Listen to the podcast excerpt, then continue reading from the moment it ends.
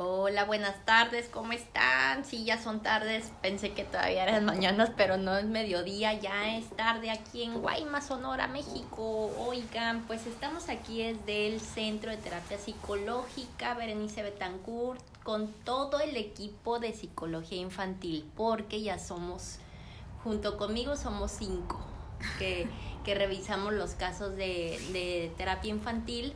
Marina, Mara, Paula y uh. Cintia. Aquí estamos todas las chicas del coro. Oigan, pues como les eh, anunciamos el spoiler que hoy es un tema muy padre porque las chicas propusieron hablar de la tecnología y los niños.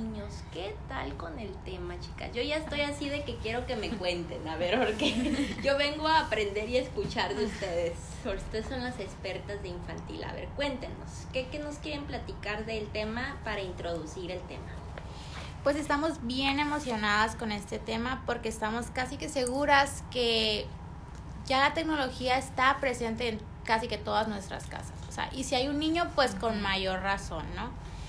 Y como ha venido creciendo de a poco al principio todo esto el uso de aparatos electrónicos y demás, y de un momento a otro ya está en todas las casas. Y bueno, los niños ahorita sabemos que la tecnología es, se podría decir incluso un arma de doble filo, porque sí, nos sirve para muchísimas cosas y nos consta porque muy seguramente están escuchando esto desde su celular, su computadora, sino pues de dónde, ¿no? Y así como nos sirve, lastimosamente también pues causa una adicción, se podría decir.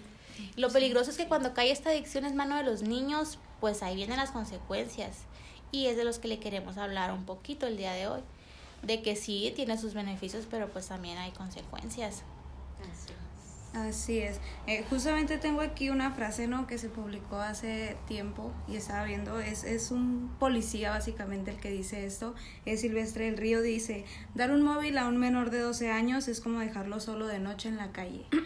y realmente, o sea, lo pensamos y es verdad, o sea, la tecnología tiene un sinfín de cosas, tiene muchas cosas que podemos ver y si nosotros no estamos a cargo de nuestros hijos de saber qué es lo que están viendo, pues los niños pueden ver lo que sea. Entonces, no es lo mismo lo que el contenido que ve un niño de 12 años a un niño de 3 años.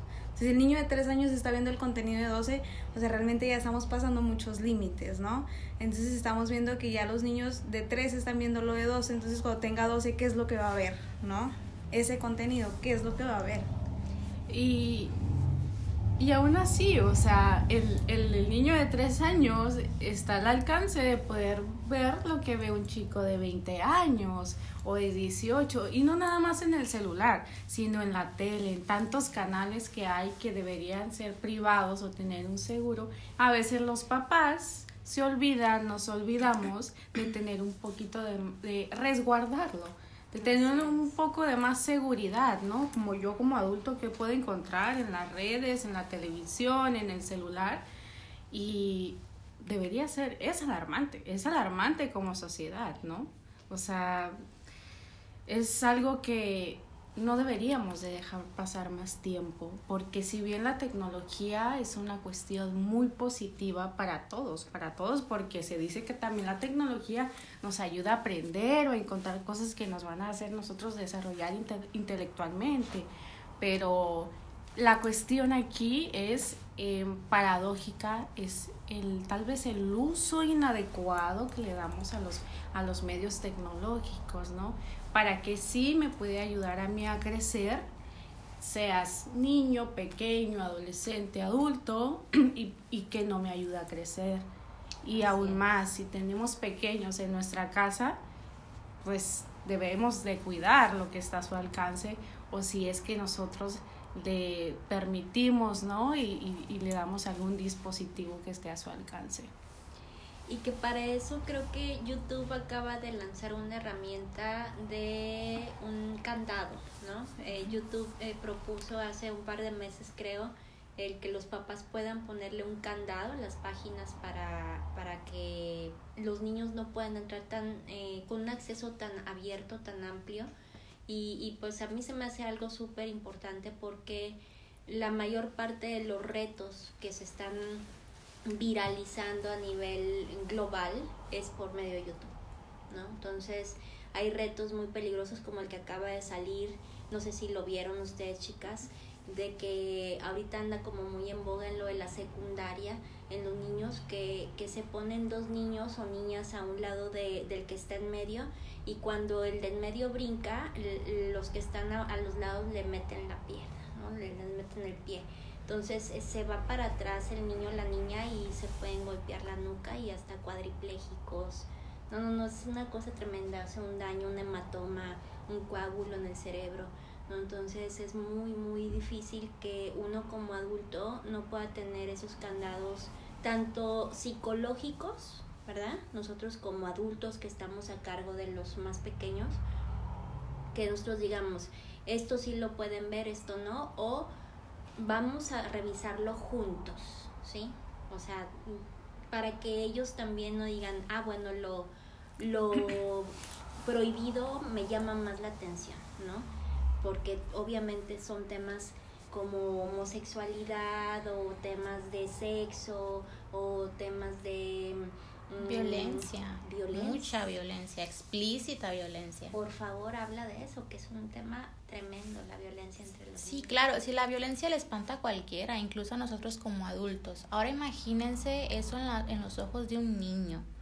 Los niños hay que recordar que son una esponja que aprenden todo, tristemente para bien y para mal, porque si su ambiente y su lo que ven está lleno de violencia, pues bueno, van a conocer al menos ese mundo y, y pues en desafortunadas situaciones esa violencia es usada para mal, ese conocimiento. Por eso, como menciona Berenice, están muchas aplicaciones, tal como YouTube, también está Google, y, aplicaciones que se pueden bajar de la misma Internet para resguardar, ¿no? Tanto el tiempo, los programas, todo esto que se ve en, en las tabletas, en las computadoras y demás. Igual recomendamos mucho a los papás esto de revisar qué ven sus hijos en la en el internet y demás porque a veces uno dice, bueno, está jugando en la tableta, está ahí, se la pasa jugando nada más.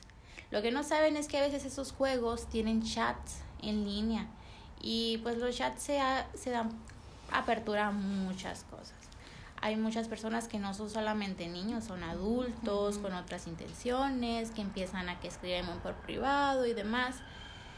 Y tristemente no podemos evitar eso. Podemos tomar nuestras precauciones, podemos revisar también junto con los niños cada, cada cierto tiempo qué están haciendo, con quién están hablando, a qué están jugando, qué están viendo pero esto de una manera muy asertiva para que el niño tampoco se sienta invadido, se sienta como que, ay, ya me van a regañar. Recomendamos que sea manera como de, de convivencia, de compartir, de cuéntame qué, qué estás viendo. Y también a manera personal recomiendo que sea que no tenga un horario fijo esa, esa revisión de los celulares, de las tabletas. Porque pues los niños son muy inteligentes y dicen, ah, mi mamá me revisa el teléfono cada tanto, pues borro toda la evidencia, ¿no? A tal hora, a tal día, lo elimino, fácil. y Nada de que, eh, viene una, perdón Cintia, viene una parte de autoprotección, porque nuestros hijos les, enseñamos desde chiquitos, te aprendes el número de la abuela, te aprendes el número de teléfono de la casa, eh, sabes dónde vivimos, el nombre de tu papá, el nombre de tu mamá, pero cuando hablamos de tecnología no le enseñamos que no le debe dar esa información a la persona con la que esté hablando porque no sabe quién está detrás de la pantalla. Entonces ahí todo lo que nosotros hicimos de, conocer números, de saber dónde vivimos, se pierde cuando entra la tecnología. ¿no? ¿Por qué? Porque ya el niño, bueno, sé dónde vivo, me pregunta un amiguito detrás de una pantalla que no sabemos si es una persona o un niño y le da la información de dónde vive y ya hay una persona que sabe dónde vive el niño, a qué hora sale a jugar y dónde juega, en qué escuela está. O sea, realmente es algo que, que muchas veces decimos, ah, es que nada más está viendo videos, nada más está haciendo esto. Ok, bueno, pero ¿qué más hay detrás de ese video? Porque muchas veces eh, nosotros como terapeuta infantil les preguntamos a los papás, bueno, ¿y de dónde viene esta conducta? si en casa no se presenta, si en la escuela no se presenta, ¿de dónde viene? Y ya llega el momento en el que nosotros hablamos, bueno, ¿qué mira? ¿Qué, qué programas de televisión? Y es ahí donde los papás dicen, ah, es que no sé qué mira en la tablet, o no sé qué está viendo, o se duerme muy noche viendo la televisión y que ve mientras ve la televisión de noche, ¿no? Porque hay niños que se duermen a la una, dos de la madrugada y los papás ya están muy dormidos, pero ellos nomás saben que están viendo la televisión, pero no saben el contenido que están viendo. Es, es importante y bueno, recomendamos que no se tenga en las habitaciones de los niños algún aparato, aparato electrónico pues a su alcance, por ejemplo la televisión o algún celular que ellos tengan teje y maneje cuando quieran su aparato electrónico y pueden estar ahí a las altas horas de la noche utilizándolo. Eh, también eh, se dice que no es recomendable eh, generalmente que cuando se tengan conversaciones con los hijos que haya eh, televisión de fondo. Es importante que si se va a tener una plática con los hijos, sea del tema X, sea solamente de ustedes con sus hijos, porque si bien es cierto, la tecnología nunca va a lograr eh, sobrellevar o nunca va a lograr reemplazar, reemplazar el lazo humano, porque el lazo humano es vivo, a todo color. Escucho, te escucho, te siento, te palpo, te abrazo, te doy un beso. Y eso la tecnología nunca, nunca lo reemplaza. Y qué importante es que los padres y los hijos puedan tener ese lazo vivo y fuerte, ¿no? Importante, como dice Mara, porque, por ejemplo, una de las eh, características de nuestros podcasts, de nuestra información, es siempre darles algo en positivo que ustedes puedan empezar a cambiar en casa, en la dinámica familiar. Y por ejemplo, esto que dice Mara, eh, yo, yo quiero connotarlo en la realidad, eh, de decir, si tú te puedes poner a ensayo y error como papá, como, como cuidador de tu hijo, y dice, si toda esta semana, en vez de ponerme yo en el celular y mi hijo en cualquier otra tecnología, yo dejo mi celular y me acerco con él o con ella y le cuento un cuento, los retamos aquí en el Centro de Terapia Psicológica a que en una semana hay un cambio de conducta, aunque sea mínimo. Pero ya va a haber un encuentro físico, el olor de los padres eh, acerca mucho instintivamente a los hijos con los padres y los hace ser más pertenecientes. No sé si a ustedes les ha pasado, chicas, que cuando extrañan a sus padres se acuerdan de su olor. Sí, de sus abrazos. Yo, eso me pasa siempre. Cuando ya empiezo a extrañar mucho a mi mamá, eh, porque mi madre está fuera de aquí, empiezo a extrañar su olor, ¿no? Y, y el yo tocarla, ¿no? Es el, el, tacto que yo tengo con ella, ¿no? El, el, el, acariciarle su mano, el estarle agarrando sus bracitos que ya están como de una persona mayor, ya están más, más aguaditos, ¿no? No tan firmes, este, estarla abrazando, oliendo, ¿no? Entonces es, es algo que está estudiado y que instintivamente los seres humanos por medio del olor buscamos nuestra pertenencia, ¿no? Nuestro núcleo. Entonces, es muy importante que hagan esto del contacto físico. Sí, claro, y ahora que, se que tocamos el tema de los padres, esa es otra. El título de este, de este podcast va dirigido a los niños, pues porque somos el equipo infantil. Sin embargo, el uso de la tecnología es una está infestado pues en niños, adolescentes y adultos, ¿eh?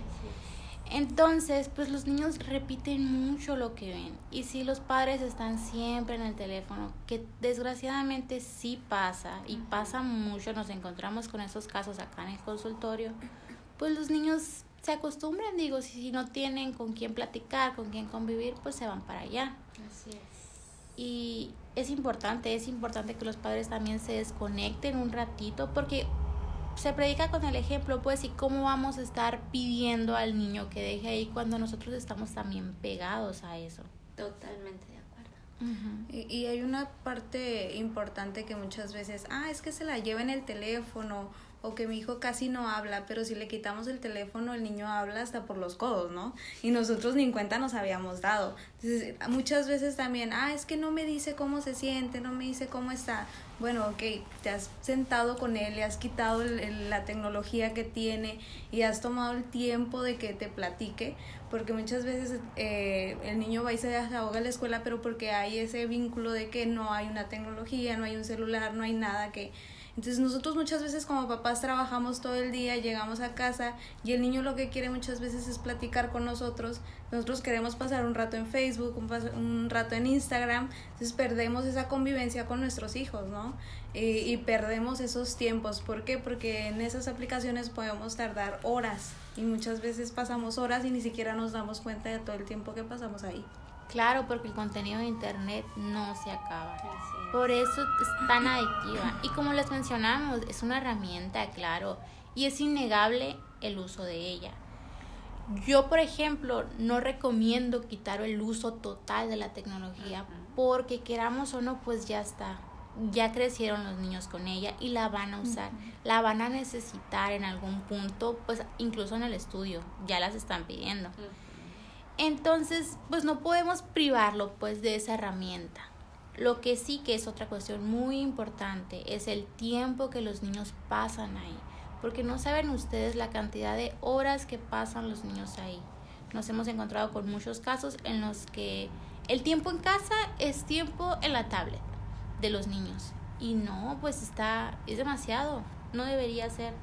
Los invitamos a limitar el uso a su criterio, ¿no? Perdón, Cintia. Por ejemplo, si nos están escuchando algunos padres, eh, podrían como ir limitando en su casa que quisieran ya hacer un cambio y que digan, ah, yo sí tengo hijos y les he permitido eh, bastante tiempo, pues, el uso de algún aparato electrónico eh, sin tiempo ilimitado. Entonces, pero ahora quiero cambiar, ¿qué puedo hacer? Ok, entonces podemos empezar como tener em, diferentes momentos en los que no se permite usar el, el teléfono, todos, los, todos los miembros de la familia. Por ejemplo, en la comida, no sé, si pasan desayuno, comida o cena, alguna de esas tres comidas juntos en casa, que esa comida sea sagrada y no se utilice el teléfono celular. Em, ¿Qué más podría ser? Em, algún paseo, algún paseo fuera, fuera de casa y estén todos conviviendo y no se permite el uso del celular. Incluso tiempo en casa, ¿no? O sea, a lo mejor comprarse un juego de mesa. O sea, ¿cuántos de nosotros realmente tenemos un juego de mesa en casa? Entonces muchas veces es muy contradictorio o, o, muy diferente el trato. Por ejemplo, los niños cuando llegan aquí, nosotros tenemos un sinfín de juegos de mesa. Entonces nosotros pasamos tiempo se podría decir 50 minutos de calidad con el niño y qué es lo que, qué es lo que quiere el niño, ¿no? Que por eso le gusta tanto venir muchas veces con el psicólogo porque le da tiempo de calidad. Entonces, ¿qué tan difícil es nosotros ir a Walmart, ir a un supermercado, comprarnos un juego de mesa y pasar una hora, media hora jugando con nuestro hijo, tiempo de calidad básicamente, ¿no?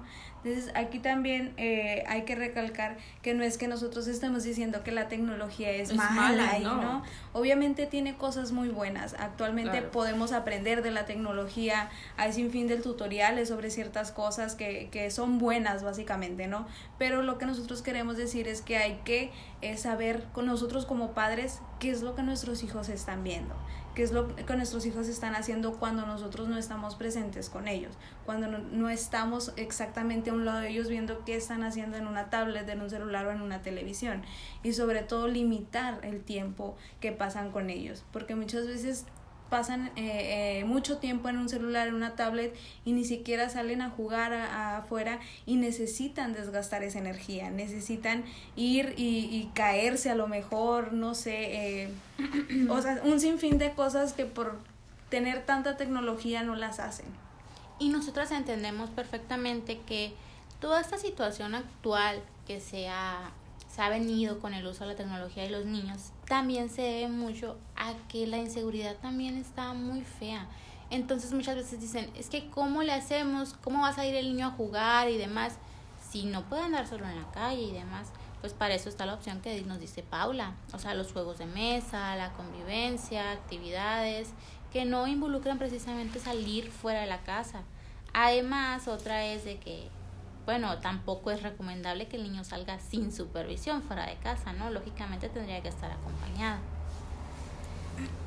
Así es, eh, sí, justamente eh, un ejemplo de eso es, eh, por ejemplo, una persona que viene aquí y dice, bueno, es que mi niño no sale a jugar, no lo dejo salir a jugar porque prefiero que esté en casa jugando a que vaya allá afuera y se caiga y se lastime ok, yo entiendo que son sus hijos, yo entiendo que los aman, que los quieren mucho y que no quieren que les pase algo, pero muchas veces necesitamos que les pase algo para que se den cuenta de cómo es la vida, que la vida no va a ser siempre fácil y ellos necesitan saber que se van a caer, que se van a lastimar, que van a pasar muchas cosas para que ellos puedan lograr también ciertas cosas. Entonces necesitamos que les pase algo a lo mejor no tan grave, a lo mejor nada más un raspón, pero necesitamos que les pase para que ellos puedan solucionar a lo mejor en la vida adulta problemas eh, que tienen, ¿no?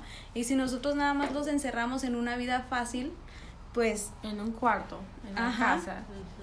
Pues no es eso, porque el niño al final de cuentas no va a estar toda su vida encerrado en un cuarto va a tener que estudiar, va a tener que trabajar, en algún momento tal vez querrá formar una familia y va a tener que resolver problemas y trabajar en la frustración, que es tan normal, ¿no? De nuestra vida cotidiana. Y algo que me gustaría agregar, que comentaban mis compañeras, que la importancia, ¿no? De tal vez tener algún juego de mesa en casa o algún lego, alguna pelota, alguna plastilina, pintar. A los niños les encanta pintar con acuarelas y, por ejemplo, en cambio, si están en el celular, tienen, eh, pues, están, tienen un medio visual y auditivo, sí, pero no es lo mismo a que estén con un juego como el que les mencioné y que eh, pues el niño desarrolla su creatividad, desarrolla su imaginación, eh, su plasticidad cerebral, habilidades blandas, gruesas, y no es lo mismo, no se compara tampoco con el, desarrollo intelectual o creativo, imaginativo que va desarrollando. Eso es algo súper, súper importante que uno como padre tiene que tener en cuenta y no olvidar, ¿no? Como por ejemplo las habilidades sociales, ¿no? Que han estado hablando de ello ustedes, ¿no? De que ellos sepan poder resolver problemas, ¿no? Puedan comunicarse de frente, mirando a los ojos, ¿no? Eh, sintiendo vergüenza social, sobrepasando esa vergüenza social, desarrollando habilidades de, de autorregulación, ¿no? De sentir enojo, de sentir tristeza, de sentir miedo, ¿no? Todas estas emociones y sentimientos que son muy necesarias para desenvolvernos allá afuera. ¿sí? Así es. Y, y, por ejemplo, muchas veces los niños están acostumbrados, si juegan un juego, están acostumbrados a ganar. Y en la vida real no es así. Entonces llegan a la vida real, salen a la vida real y pierden y el mundo se les va hacia abajo, ¿no? Se les viene abajo y muchas complicaciones y por eso muchas veces caen aquí en, con el psicólogo porque, o sea, no saben cómo solucionar los problemas que con mucho gusto los recibimos porque nos, nos encanta, de verdad, una de las cosas que, que yo mm, me fascina y es un placer recibir a los pacientitos este, de infantil porque yo ahorita ya nada más me estoy dedicando a trabajar parejas, familias e individuales, ya adultos medianos este, porque es una energía que nos transmiten y que nosotros queremos compartirles a los niños y a las niñas todo lo que nosotros hemos podido aprender a lo largo de nuestra carrera y a lo largo de nuestra formación. Entonces, con mucho gusto lo recibimos acá. Y recuerden, somos eh, Centro de Terapia Berenice Betancourt y el teléfono es 622-103-0012. Nuestra asistente Juliana les puede dar informes de 9 a 1 y de 3 a 7, de lunes a viernes y los sábados de 9 a 2.